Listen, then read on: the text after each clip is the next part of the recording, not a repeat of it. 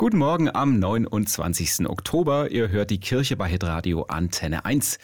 Er ist einer der ranghöchsten Soldaten in Deutschland. Ruprecht von Butler, Generalmajor und Kommandeur der 10. Panzerdivision der Bundeswehr.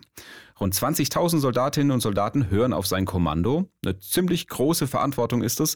Und der 56-Jährige sagt, mein Glaube an Gott hilft mir dabei, mit dieser Verantwortung auch umzugehen. Militärische Gewaltanwendung ist so etwas Brutales, Entsetzliches. Und die Frage, mache ich da jetzt das Richtige, die treibt mich nahezu täglich um.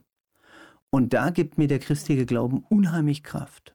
Wie wichtig ihm sein Glaube ist, das ist ihm bei der Beerdigung eines jungen Soldaten eindrücklich bewusst geworden.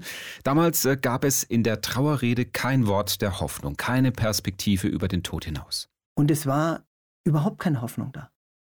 Es war klar, das ist jetzt aus, aus Ende. Das ist wie abgeschaltet, ein Leben abgeschaltet, ausgelöscht, ohne jede Hoffnung. Ohne jede Hoffnung, ich weiß ja auch nicht, ob es ein Leben nach dem Toten gibt, aber ich hoffe darauf. Ohne diese christliche Hoffnung könnte ich nicht leben, sagt Ruprecht von Butler. Ganz ohne Hoffnung. Ja, das war's jetzt, es ist eben zu Ende. Das hat mich so unglaublich, unglaublich bewegt und hat mich auch unglaublich in meinem christlichen Glauben bestärkt, weil ich gesagt habe, was für eine Gnade, dass ich Hoffnung habe und dass ich einfach an Hoffnung glauben darf. Bundeswehrgeneralmajor Ruprecht von Butler, warum es wichtig ist, zu eigenen Fehlern zu stehen und wie er den Zustand der Truppe bewertet und warum die deutschen Panzer nach Raubtieren benannt sind. Ja, auch darum geht's im neuen Podcast Hoffnungsmensch mit unserem Hitradio Antenne 1 Pfarrer Steffen Kern.